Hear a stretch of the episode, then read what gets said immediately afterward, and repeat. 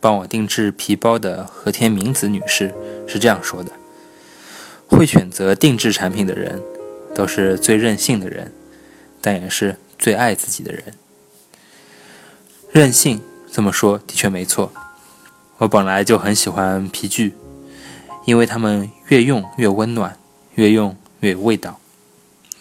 我给和田女士提的要求非常的复杂，我说我想要一个大号的皮包。”它要装得下 A4 的文件，还有照相机和电脑。另外，外面要过夜的东西也要放得进去。颜色要自然一点，可以搭配休闲服和工作服。谁知道成品大大的超出了我的预期。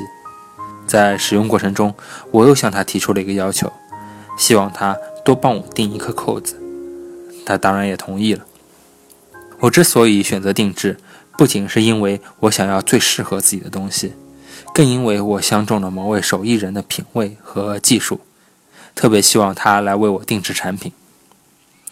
定制作品融合了自己的韧性和制作者的技巧，是名副其实的宝物。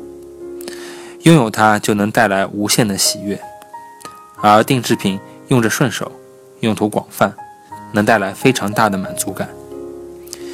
要在非定制品中找到一款非常合心合意的，其实是非常的困难的，所以大家不妨任性一下吧。不过有一点，请大家务必注意，那就是在定制产品时，你必须把自己的要求表达的非常明确。可以找到一些和你要求相近的杂志的照片或者样品，拿给制作者看一看，边看边要解释一下，这样才能做到万无一失。这样一来。你一定能与自己称心如意的定制品碰上面。